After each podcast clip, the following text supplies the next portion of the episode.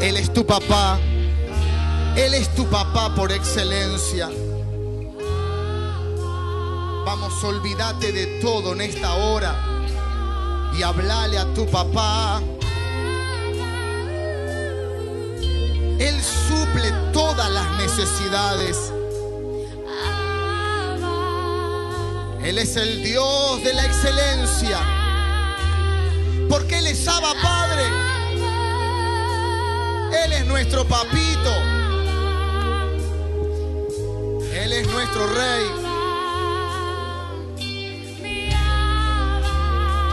Sí, Señor.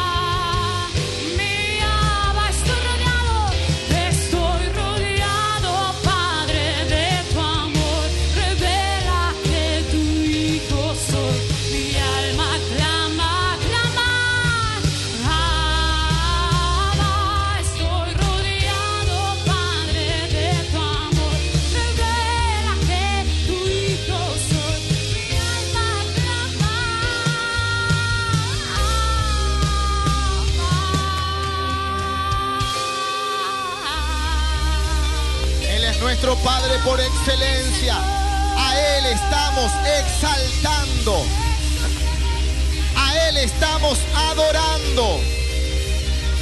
A Él estamos bendiciendo. Por Él nos hemos reunido. Por Él nos hemos unido en esta tarde. Te adoramos, Rey. Papito Dios. Llénanos. Llénanos.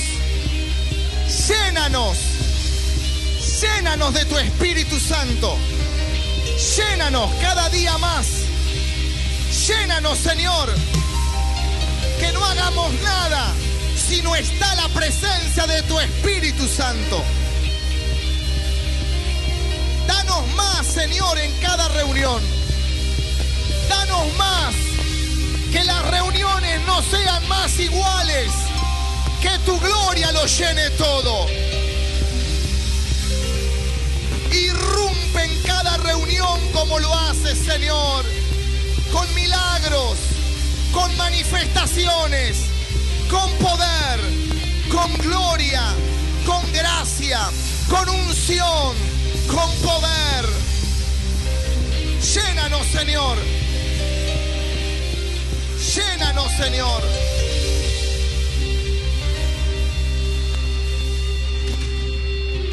Gracias, Señor. Jessica, recibí esto.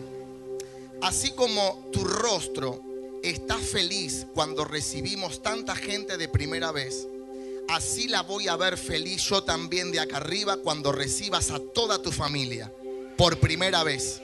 Y eso que anhela tu corazón lo vamos a ver. Gloria a Dios por eso. Saluda a la persona que está a tu lado. Decirle, prepárate. Porque si tu corazón late por algo, Dios te va a usar en este tiempo. Amén. La mujer que estaba con el problema del corazón esta semana, ¿dónde está? Que fue al médico, que le subió la presión. Escucha lo que te voy a decir. Como sos una mujer de Dios y de fe, el enemigo se quiere burlar. Y lo que se haya desatado en tu cuerpo, que los médicos no encontraron nada, tampoco se va a volver a desatar. Porque en esta hora cancelamos toda obra y estrategia del, del infierno que haya venido en contra de tu vida. Y cuando hagas los estudios no van a encontrar rastros de ningún rasgo de depresión. En el nombre poderoso de Jesús lo desatamos en esta hora sobre tu vida. ¿Cuántos lo creen? Gloria al Señor. Gloria a Dios.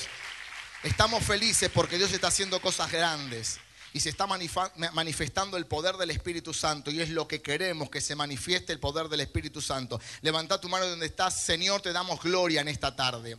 Y te pedimos, Espíritu Santo, que puedas moverte con libertad, con poder y que seas tú el que hables en medio de esta reunión. Señor, no queremos hacer nada humano. Quita toda humanidad y toda carnalidad para poder ser dirigidos por tu Espíritu Santo y que la iglesia esté receptiva a escuchar una palabra que viene directamente del trono de Dios. Lo creemos en el nombre de Jesús. Amén y amén. Gloria a Dios. Gracias Señor.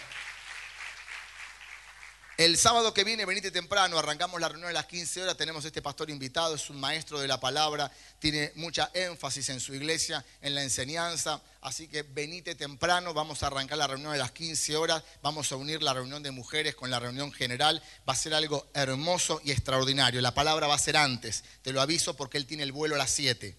Entonces va a predicar antes para luego salir rápido. Tenemos que llegar hasta el aeropuerto para poder llevarlo al pastor. Amén.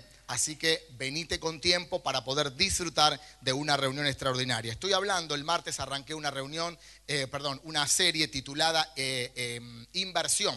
Y no inversión de dinero eh, especialmente, sino inversión eh, abarca algo mucho más profundo. Y quiero que podamos entender junto con la escritura eh, a, a qué me quiero referir con respecto a la inversión de reino. Este mensaje se llama Un corazón latiendo. Primera parte. Y estuve hablando, quiero hacer una breve introducción de lo que hablé el martes para que la gente que está hoy pueda entrar en, en- en- el tema de lo que estuve hablando. Estuve hablando sobre Mateo capítulo 13, verso 24, que habla la parábola del trigo y la cizaña. ¿Eh? También estuve hablando Mateo 13, 31, la parábola del grano de mostaza. Las parábolas eran usadas por Jesús para hacer, eh, para entrenar a los discípulos. Las parábolas eran usadas por Jesús. Jesús veía a un hombre con una cámara en la mano y él agarraba y le decía, el reino de los cielos es semejante a un hombre que tenía una cámara en la mano, que sacaba una foto. Y esa foto era el reflejo de la persona porque no se podía ver, pero la foto cuando se veía en la foto, bueno, en la parábola es eso.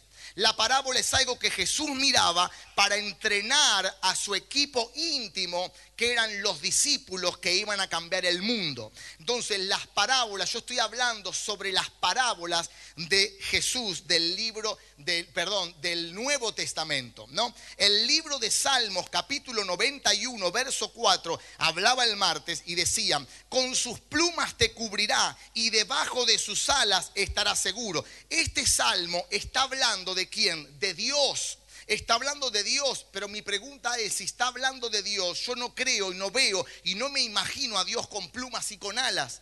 ¿Qué está diciendo el Salmo? ¿Qué está diciendo David en el Salmo 91, versículo 4? Está diciendo o nos está dando a entender, nos está dando referencia a que las parábolas, eh, el Señor hablaba en parábolas para enseñarnos algo que nosotros desconocemos, pero para que podamos verlo en algo que nosotros conocemos. Las parábolas eran, voy a nombrarle algo a los discípulos que ellos conocen para enseñarles algo que no conocen. ¿Cuántos me entienden? Porque si el Señor iba muy directo, muy profundo, muy teólogo, muy, muy, muy de estudio, muy profundo, los discípulos no iban a entender, porque según lo que yo entiendo en la palabra, los discípulos no eran muy bien preparados. Pedro era muy medio bruto, Pedro pescaba, los discípulos eran, no eran personas preparadas. Entonces las parábolas servían para que toda, todo tipo de persona lo pueda entender. Y no estamos hablando de gente tonta, porque acá en la iglesia tenemos gente muy preparada, acá en la iglesia tenemos profesionales, acá en la iglesia tenemos empresarios y tenemos gente también que no ha podido ir al colegio. Entonces las parábolas es para llegar al nene, al niño, al adulto, al anciano, al preparado y al que no tuvo la oportunidad de poder entrenarse y prepararse. Eso es la iglesia de Cristo. Yo amo la iglesia de Cristo porque la iglesia de Cristo no hace excepción de persona. La iglesia de Cristo y el mensaje es dirigido al pueblo de Dios, al que está preparado y al que no está preparado para que todos lo podamos entender. Entonces el Salmo 91 me está dando a entender que nosotros no entendemos, Dios no tiene alas ni tiene pluma, pero ¿qué me está dando a entender a mí? Que yo puedo conocer una gallina la gallina tiene ala y tiene pluma. Entonces, ¿qué es lo que yo entiendo? Ah, el amor del Señor puede cubrirme, puede cuidarme como la gallina cuida a sus polluelos. Y cuando yo entiendo y visualizo lo que conozco, entiendo lo que desconozco. ¿Cómo puedo entender que Dios me puede cuidar y me puede amar viendo a la gallina cuando está cuidando a sus pollitos? Y entonces cuando viene el enemigo a querer lastimarme, viene el enemigo a querer hacerme daño, yo puedo visualizar lo que conozco, que es la gallina cuidando a sus pollitos. Y cuando viene el enemigo, vos sabés que Dios te está cuidando y está cuidando a tus hijos, aunque papá y mamá exceda tu cuidado, porque tu hijo ya es grande y está por ahí y todavía no conoce del Señor. La oración será la del Salmo 91, que aunque no sabes dónde está tu hijo, Dios lo está cuidando y lo está cubriendo donde quiera que se encuentre, porque la imagen del Salmo 91, versículo 4, a mí me está diciendo que así como la gallina cuida y protege a sus pollitos, Dios está cuidando y protegiendo a nuestros hijos, a nuestros familiares y todo lo que sea el entorno familiar está protegido por Dios. Gracias Señor. La Biblia dice que Dios aumentará nuestras fuerzas como la del búfalo. Ya estoy terminando con la introducción. Como la del búfalo. Investigando a los búfalos, los búfalos tienen una joroba. Cuando viene el enemigo a atacar al búfalo, el búfalo retrocede y hace un ruido. Otra vez, hermano. ¿Quién sabe hacer el sonido del búfalo? Pastor Fernando eso, ¿no? No.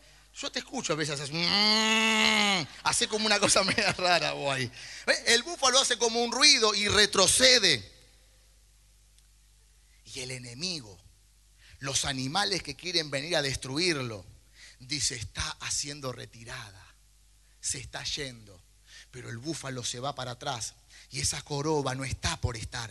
Esa joroba se le va como derritiendo y se le derrite un aceite en el cuerpo del búfalo. Y aunque el enemigo está pensando que está siendo retirada, no, se está yendo para atrás para darle lugar al poder del Espíritu de Dios que vaya por delante. Y mientras que el Espíritu de Dios va por delante para que pueda pelear por el búfalo, al búfalo, porque vos le das lugar a Dios, no te la crees, y el búfalo es ungido con el aceite. ¿Para qué? Para que el enemigo crea que puede hacer lo que quiere, que puede lastimar, que puede destruir, que va a tomar territorio para hacer lo que quiere, pero tranquilo, porque estamos pasando, estamos haciendo retirada para darle lugar a Dios, para ser ungidos con el Espíritu Santo y para venir de vuelta. Pero ahora no volvemos solos, vuelvo, vuelvo, vuelvo, pero vengo más ungido que antes, venimos más preparados que antes. Los pastores nos estamos preparando porque se vienen cosas grandes. Le das lugar a Dios y Dios te unge. Y si Dios te unge, no es para retirada, es para decir, vuelvo con el poder del Espíritu Santo de Dios.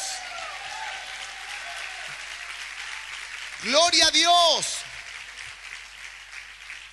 El Antiguo Testamento, el Antiguo Testamento, el original del Antiguo Testamento fue escrito en hebreo.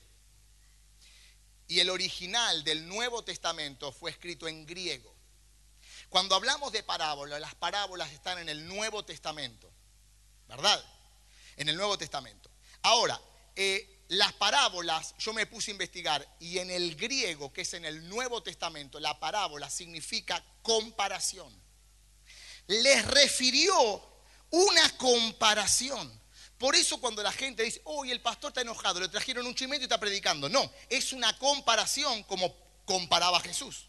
El reino de los cielos es semejante a una mujer que sembró, a un hombre que hizo. porque les refirió una comparación. No te metas en la ignorancia espiritual de muchos cristianos, sino de qué manera se le enseña a la iglesia, sino de la manera que Jesús enseñó, por medio de parábolas, por medio de comparación. Me imagino que no vamos a dar nombre a un problema, porque la idea no es exponer, la idea es enseñar. Amén. Entonces, les refirió una parábola diciendo, el reino de los cielos es semejante a un hombre que sembró buena semilla en su campo. Hoy estoy diciendo que la parábola, la semilla, representamos nosotros. ¿Cuál es su campo? La tierra. Es el reino que él vino a establecer. Y él sembró, le estaba diciendo, el reino de los cielos es semejante a un hombre que sembró semilla en su campo. Es Dios sembrando semilla en su campo en su tierra, en su reino. Quiere decir que la semilla somos nosotros y Él es el sembrador. Quiero decirte algo, nadie puede arrancar la semilla que Él mismo plantó, porque vos sos su semilla, yo soy su semilla, y nadie puede arrancar la semilla que Dios, que Dios sembró en su campo para que cumpla un objetivo en su reino. ¿Escuchaste eso? Hay gente que viene y dice, te están queriendo desplantar, pero aquel que te plantó es Dios. No dejes que te desplanten de aquel que te ha sembrado en su campo. Hay dos modos de siembra, decir conmigo, dos modos de sembrar. Uno es el modo silvestre, es aquel que cayó porque cayó, es un paracaidista. Cayó porque cayó, cayó una semilla, se sembró y salió. Pero así como los yuyos son plantados, yo tengo tierra, hermano. Yo sé lo que te estoy diciendo. Así como una, semilla es plantada y tiene una, cae una semilla, y vos decís, ¿cómo puede ser? Planté un arbolito de naranja y me salieron 500 mil yuyitos alrededor. Porque vino, porque vino. Silvestre, no tiene fuerza. Lo podés, lo arrancás. Yo tengo maceta en mi casa y también tengo tierra. Y vos decís, la planta, yo saco de la, de la maceta y saco y, y, vuelve a salir. ¿Cómo puede ser? Porque silvestre, así mismo como se plantó, así mismo lo arrancás. Pero hay otro modo y es el modo siembra. Vos y yo no somos silvestres, fuimos plantados por el Creador. Fuiste plantado por Dios. Dios dice, mi semilla yo la sembré y si yo la siembro, nadie me la puede arrancar porque esa semilla llamado Pepe, llamado Carlos, llamado Juan, llamado como te llames, nadie te puede arrancar del propósito de Dios porque fuiste plantado por el Creador. Escucha acá, atento acá. Eh, eh, escucha esto, decí conmigo, a mí, eh, a mí me trajo Dios. ¿Quién te trajo a vos? Dios. Carlitos me trajo. No, Carlitos fue usado por Dios, te trajo Dios. Dios te plantó. Bendecimos a todos los Carlitos que invitan. Pero a vos te trajo Dios. Te plantó Dios porque estabas en su plan. La Biblia dice que cuando llega Mateo, escucha esto, cuando el Señor llega a Mateo, Mateo era un cobrador de impuestos, llega Mateo y le dice, sígueme. Después llega a, a, alguno de los discípulos, a Juan, a Andrés, le dice, eran pescadores, sígueme. Después va Pedro, estaba, en la barca y le dice, Pedro, sígueme. Ahora sos pescador de hombres, pero te, sí, pescador, pero no, ahora sos pescador de peces, pero te voy a hacer un pescador de hombres. ¿Qué le está dando a entender? Sígueme. La palabra sígueme significa ahora yo me voy a hacer cargo de vos. Si te estoy sacando de tu trabajo para que me sigas es porque yo me voy a encargar y yo voy a suplir todo lo que tu trabajo te estaba dando. Si Dios te plantó y te está diciendo, sígueme, y vos decís, ¿cómo voy a hacer? No te preocupes, porque aquel que te llamó es el que te va a sustentar. Aquel que te llamó es el que te va a sanar. Pero yo seguía a Carlito y Carlito me dijo, venía a la iglesia que iba a ser sanado y ahora no soy sanado. Tranquilo, Carlito no te va a sanar. El que te va a sanar fue Dios. Carlito fue el, la, la, persona enviada por Dios para traerte, pero ahora Dios te sana. Tranquilo, porque Dios se va a hacer cargo de vos vos y de mí. Todo lo que yo estoy necesitando, Dios se hace cargo. Y todo lo que estás necesitando, Dios se hace cargo. ¿Por qué motivo? Porque estamos en su campo. Y los que están en su campo, Dios es responsable de suplir, de bendecir y de darte todo lo que estás necesitando. ¿Cuántos dicen? Amén.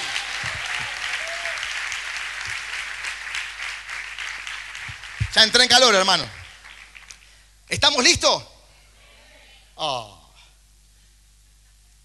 ¿Estamos listos? Ahí está. Si vos estás depresivo, yo estoy depresivo. Si vos estás motivado, yo estoy motivado. Amén. ¿Estamos listos? La parábola de la levadura. Escucha lo que voy a soltarte. Mateo capítulo 13, verso 33 dice, otra parábola les dijo, otra parábola les refirió, otra comparación. Le dijo, el reino de, lo- está comparando, el reino de los cielos es semejante a la levadura que tomó una mujer y escondió en tres medidas de harina hasta que todo fue leudado. El reino de los, de los cielos está comparando a una mujer que tomó una porción de harina y la metió dentro de la harina. ¿Es verdad o no? Sí, agarró la, la- porción de levadura y la metió en la harina para que... ¿Qué significa eso? Lo primero que quiero hablarte, invertir en transformación. Levanta la mano así conmigo, invertir en transformación. Invertir en transformación. Un empresario sabe que transformar algo es caro. Cuando yo tengo un puñado de levadura y la meto en un kilo de arena, de harina, ¿qué es lo que pasa? Se transforma eso. No sabemos cómo. ¡Uh! ¿Es verdad o no? Y le tenés que poner un trapito arriba para que no se pasme la harina, la masa, ¿es verdad? Yo ah, conozco de cocina, hermano. ¿eh?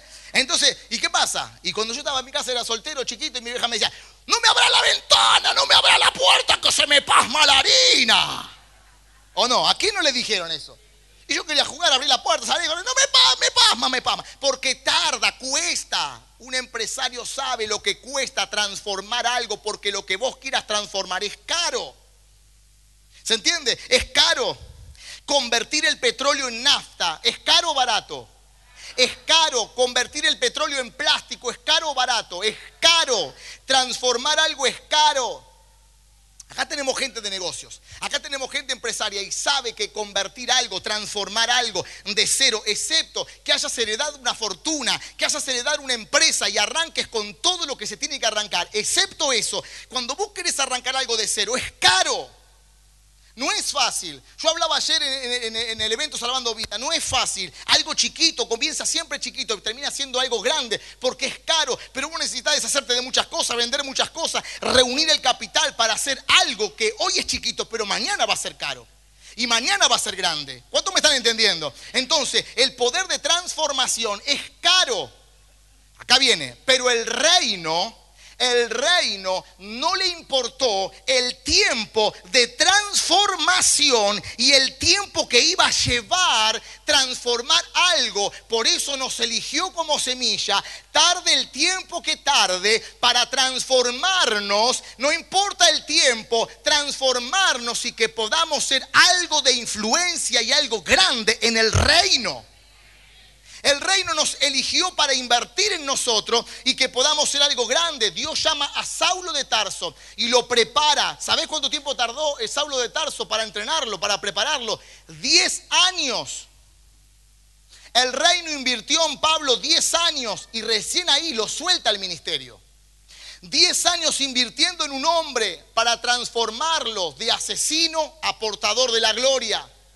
¿Cuántos asesinos dicen amén? No queríamos saber tanto. De asesino a rey, portador de la gloria. Y terminó siendo el gran apóstol Pablo. Porque tarda, pero el reino no tiene problemas de inversión. Necesitamos invertir en algo o en alguien para transformarlo, invertir en algo para que sea transformado, invertir en algo que, que libere potencial, invertir en algo para que sea mejor, invertir en algo para que a corto o a largo plazo dé fruto. Inversión. El reino invirtió y está invirtiendo en nosotros. está invirtiendo en cada uno de nosotros. El objetivo de transformación es de conectarte del pasado para poder llevarte al futuro que Dios tiene preparado para tu vida. ¿Qué, ¿Cuál es el objetivo del reino? El objetivo del reino es desconectarte de ser asesino para que seas portador de la gloria. El objetivo del reino, ¿cuál es? Desconectarte del crudo para que pueda ser cocido. No, para que pueda ser petróleo. Es desconectarte de lo humano para que pueda ser más espiritual es desconectarte de la vulgaridad para que puedas ser una persona de fe y correcta y de reino. Es desconectarte de todo lo malo del pasado porque el reino invierte en vos cuando nadie vio nada en vos. El reino te vio desde el vientre de tu madre, ya te vi, ya te he visto por profeta, ya te di a las, a las naciones. Nadie sabe nada de vos, pero ¿qué pasa? El reino ya lo sabe y no tiene ningún problema de invertir en vos para llevarte a hacer algo mejor. Eso es lo que tiene el reino. Y yo vine a hablarte y vine a, soltarte esta palabra. El reino está preparado y está enfocado a transformar tu vida. ¿Por qué motivo? Porque el poder de transformación es caro. Y no sabemos cuánto tiempo va a llevar, pero no importa el tiempo. Porque al reino no le importa porque ya te eligió. Y si ya te eligió, te va a transformar y va a sacar lo mejor de vos. ¿Cuántos dicen amén?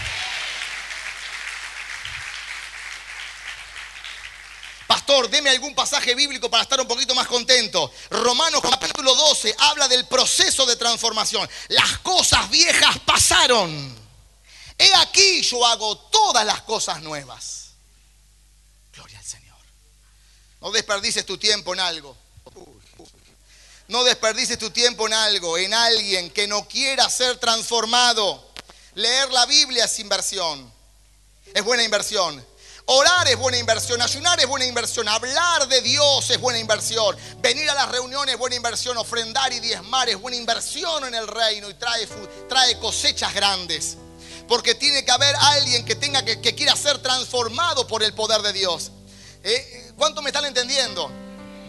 La parábola, vamos con otra. La parábola de la, voy a recordarte algunas cosas de la semana pasada. La parábola de la cizaña, Mateo capítulo 13, verso 37. Respondiendo él les dijo, el que siembra la buena semilla es el Hijo del Hombre. El campo es el mundo. La buena semilla son los hijos del reino. Y las cizañas son los hijos del malo. El enemigo que la sembró es el diablo. La ciega es el fin del siglo. Y los segadores son los ángeles. No, no de la semana pasada, es nuevo esto. Lo segundo, invertir a largo plazo. Levanta la mano así conmigo. Invertir a largo plazo. Invertir a largo plazo. Hasta el diablo, el pasaje que leímos, hasta el diablo sabe que invertir es de Dios. ¿Escuchaste eso? Hasta el diablo sabe que invertir es de Dios. Hasta el diablo sabe que invertir vale la pena. Vos y yo lo sabemos. Vale la pena invertir en gente. Vale la pena in- invertir en la familia. Vale la pena invertir en gente que amamos. Vale la pena invertir en pastores. Vale la pena invertir en ministros, en líderes. Vale la pena en invertir en familias que tienen ganas de avanzar y ganas de aprender. Porque si el reino dice que vale la pena, para mí vale la pena.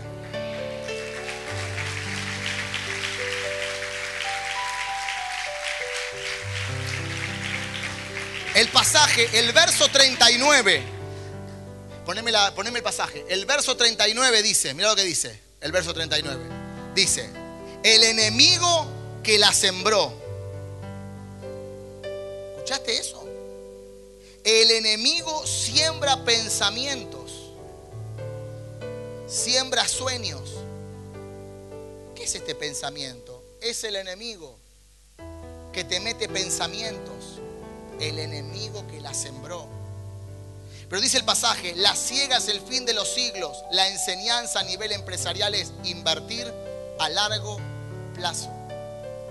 El Señor ya te vio en el vientre de tu madre, pero en medio el enemigo va a sembrar pensamientos, pero el reino sembró a largo plazo. Lo que el diablo quiere hacer en medio de tu proceso y de tu crecimiento, él ya vio y va a seguir invirtiendo y te va a seguir formando y te va a poner gente a tu lado para llegar al objetivo a largo plazo. A largo plazo, escucha, a largo plazo. Los sueños más grandes son a largo plazo. El diablo sabe que invertir es a largo plazo y que Dios invierte a largo plazo. Por eso la pregunta en este día es para los hijos de esta casa que amamos. ¿Qué vas a hacer de acá 5 o 10 años? ¿Vas a invertir a largo plazo? No hablo de dinero. Estoy hablando de propósitos. Estoy hablando de familias. A este hijo mío que tengo lo voy a dejar porque la verdad que ya dice, no, no, seguí invirtiendo a largo plazo. Vas a ver el resultado a largo plazo. A largo plazo. Seguí para adelante. Pero mi marido, pastor, es alcohólico desde que nació. Seguí invirtiendo a largo plazo. Seguí invirtiendo a largo plazo porque tiene un propósito. No, pero mi mujer, seguí invirtiendo a largo plazo, mujer, varón. Porque el reino nos enseña a invertir a largo plazo. Decí conmigo, el reino invierte a largo plazo. En Juan el Bautista el reino invirtió 30 años. 30 años. Para que solo cumpla su objetivo 6 meses. Yo no estudio más. Yo no me esfuerzo más. Voy a ir a Calais. 30 años. Para que Dios me use 6 meses. No pierdo más tiempo. Esos 6 meses.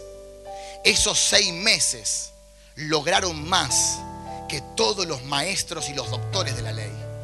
Esos seis meses provocaron un avivamiento más que todos los doctores de la ley. Esos seis meses que fueron ejecutados por Juan el Bautista mediante la inversión del reino sobre Juan fue el prepararle el camino a Jesús de Nazaret. 30 años invirtió el reino en Juan el Bautista. ¿Dónde estudió Juan el Bautista? ¿Quién lo preparó? ¿Quién fue su mentor? ¿Dónde estuvo el certificado del estudio bíblico de Juan el Bautista? ¿Quién estuvo a su lado cuando estaba triste, solo? ¿Quién le dio de comer? ¿Quién le abrió la puerta en el seminario bíblico? ¿Quién? El desierto. El desierto preparó a Juan. El desierto lo entrenó, el desierto lo capacitó y Dios estaba en el desierto para preparar a Juan en el desierto. Hermano, yo vengo a decirte, los desiertos de la vida son los que te preparan más que un instituto. Las pruebas de la vida son las que te preparan más que el seminario. Aunque no está mal el seminario, no está mal el estudio, nada está mal. Pero cuando vos estás en el desierto con Dios, cuando no hay nadie a tu lado, cuando no está el maestro de estudio bíblico, cuando no está el pastor, cuando no está el líder y te encontrás solo en tu desierto, es Dios quien está delante. ¿Para qué? Para formarte, para entrenarte, para bautizarte en el desierto, para que le puedas abrir el camino al que va a cambiar el mundo entero.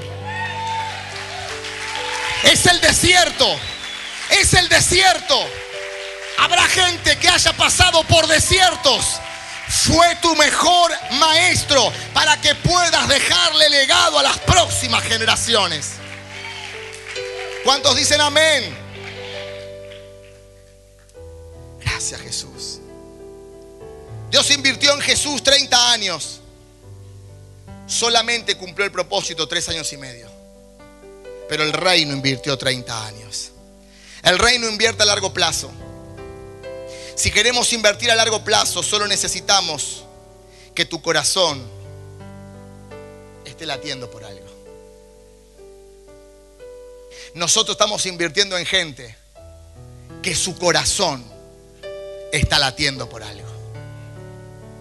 Nosotros nos damos cuenta por la pasión, por las ganas. Ayer mirábamos a Abel, a José, a los chicos de, de los jóvenes, a todos los que estaban corriendo de un lado para el otro, a Leonora, eh, toda la gente, los chicos de todas las áreas, todos para acá, para allá. ¿Por quién estaban corriendo? por un eslogan llamado Salvando Vidas, que el eslogan traía las vidas por primera vez y Jesús los bautizaba. Y todos ellos estaban corriendo detrás de algo porque su corazón estaba latiendo por algo. Y yo apoyo eso, hermano, y los pastores apoyamos eso, que haya gente que su corazón esté latiendo por algo. ¿Por qué motivo? Porque el reino me enseña a mí que si el reino puede invertir a largo plazo, nosotros podemos invertir a largo plazo. Hoy el pastor Fernando presentó a Ludmila y Ludmila dice, yo quiero ser maestra de la, de la, de la escuela de, la, de Biblia y yo me quiero pegar a usted, pastor, porque yo quiero aprender. Eso se llama invertir a largo plazo. Invertir a largo plazo. Sacate el rótulo. El pastor tiene 40, no me puede enseñar nada. Sacate el rótulo porque esta nena va a enseñar a temprana edad y no va a haber nadie en la escuela. ¿Sabes por qué motivo? Porque tenés un rótulo equivocado. Pero cuando tenés un rótulo, que el rótulo lo cambiás y cambiás tu paradigma y cambiás tu manera de pensar, podés creer que una nena de 12 años te puede enseñar algo como un Jesús de 12 años le enseñaba a los doctores de la ley. No estudiaste la Biblia si vos estás pensando que tenés que tener 100 años para enseñar algo. ¿Cuántos dicen amén? Pero era Jesús, pastor. Pero dice que haremos cosas como las que él hizo y aún mayores. Vuelvo a Mateo capítulo 13, verso 24. Mateo capítulo 13, verso 24. Le refirió otra parábola diciendo el reino de los cielos es semejante a un hombre que sembró buena semilla en su campo. Acaba, está para terminar y para orar. Que dice, poneme por favor. Le refirió otra parábola diciendo, el reino de los cielos es semejante a un hombre que sembró buena semilla en su campo. ¿Qué dice? ¿Sembró qué cosa? ¿En dónde? En el campo, ¿verdad? ¿Sí? ¿Cómo? ¿Cómo? ¿Es lo mismo en su campo que en el campo? No. Hay una gran diferencia. En su campo, en el campo. No es en el campo. Es en su campo. En el reino. En su reino. Le refirió otra palabra diciendo que el reino de los cielos es semejante a un hombre que sembró una buena semilla en su. La semilla somos nosotros. Él es el sembrador. Y este es su campo, la tierra. Su campo. Pero me gustó lo que dijo. Buena semilla. Sos buena semilla. No, pero a mí, pastor, me dijeron que yo no sirvo porque tengo 40 años y no puedo enseñar. Soy buena semilla. Sos buena semilla. Ludmila, que está ahora con los niños, es buena semilla. Por eso vamos a invertir en buena semilla. Y vos sos buena semilla. Pero acá, aunque te estoy hablando esto, hay gente que está mal, está triste. Acá. ¿Sabes por qué motivo? Porque gente mala es la gente que está pervertido el corazón. Es la gente que ya hay raíz de amargura en el corazón. Y es la gente que ya tiene iniquidad, que necesita arrepentirse, buscar a un pastor y que lo ministre. Es la gente que siembra malos pensamientos. Pero él dice que somos buena semilla, pero hay gente que está atada, anclada, frenada, detenida y no puede hacer nada. ¿Sabes por qué motivo? Por esa clase de gente que le dice vos no podés, vos fuiste muy pecador, vos tenés que quedarte sentadito en la sillita y no hacer nada, aunque sea, aunque sea vas a ser salvo. Pero no hagas mucho porque tus manos manchan, ensucian. Hay gente mal. Yo te lo digo porque atiendo gente todo el tiempo. La gente viene mal, viene triste, pastor, me dijeron, me dijo gente de autoridad, me dijeron esto que yo no puedo, que yo no sirvo, que yo no puedo tener una familia, que yo no puedo tener hijos por esto y por lo otro. La Biblia me dice que el, sembrador vino y sembró en su campo y vos sos buena semilla. Yo no sé lo que te dijeron en estos tiempos, yo no sé lo que te dijeron cuando naciste, yo no sé lo que te dijeron en el lapso de vida, pero hay alguien que habló antes que todas esas personas y fue en el vientre de tu madre que sos buena semilla, buena. Yo vine a hablar la buena semilla en este día para que puedan ser sanadas, para que puedan puedan ser restauradas, para que puedan ser bendecidas. Sos buena semilla para bendecir tus hijos, para bendecir tu casa, para bendecir tu familia, para bendecir tu barrio. Sos buena semilla. ¿Cuántos dicen? Amén. Vamos a ponernos de pie. Ahora,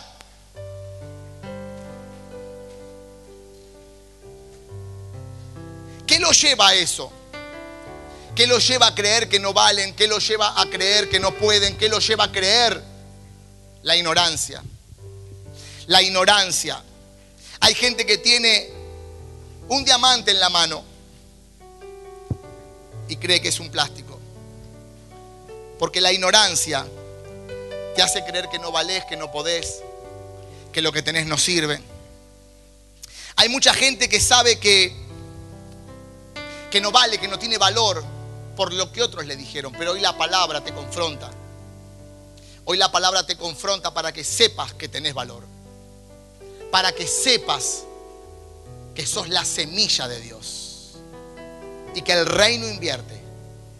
Y cuando vengan a decirte en la cara, vos no podés, no servís, no valés por esto y por lo otro, vos tenés que decirle, le refirió una parábola diciendo, el reino de los cielos es como una semilla que sembró un hombre en su campo. Yo soy una buena semilla. Anda a leer Mateo capítulo 13. Y después venía a hablar conmigo que te voy a mandar a, ciertos lugares dentro de la iglesia para que te prepares, para que te entrenes y para que puedas ser lo que Dios dijo que tenés que ser. ¿Cuánto me están entendiendo? Si la iglesia pudiera entender el corazón que yo tengo y que tiene mi esposa, no tomarían decisiones arrebatadas sin hablar con nosotros. Hay mucha gente que perdió su tiempo, perdió oportunidades por dejarse llevar por ignorantes, ignorantes espirituales de la palabra. Y no vinieron a hablar lo que tenían que hablar.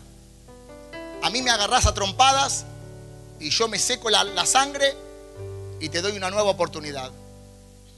Pero la gente no lo sabe. La gente no lo entiende. Ese es el problema. Que la gente se deja guiar por cualquiera que no sabe que es buena semilla. Y vos sos buena semilla. ¿Y sabés cómo nos damos cuenta? Por los testimonios. Sos buena semilla. Si no fueras buena semilla, Dios no estaría haciendo lo que está haciendo en tu vida. Para que, como dijo la ministra Jessica en la reunión de liderazgo, seas testigo del poder de Dios. Hay algo que Dios hizo en tu vida, hay algo que estás contando, hay un testimonio que estás dando, es porque sos testigo del poder de Dios.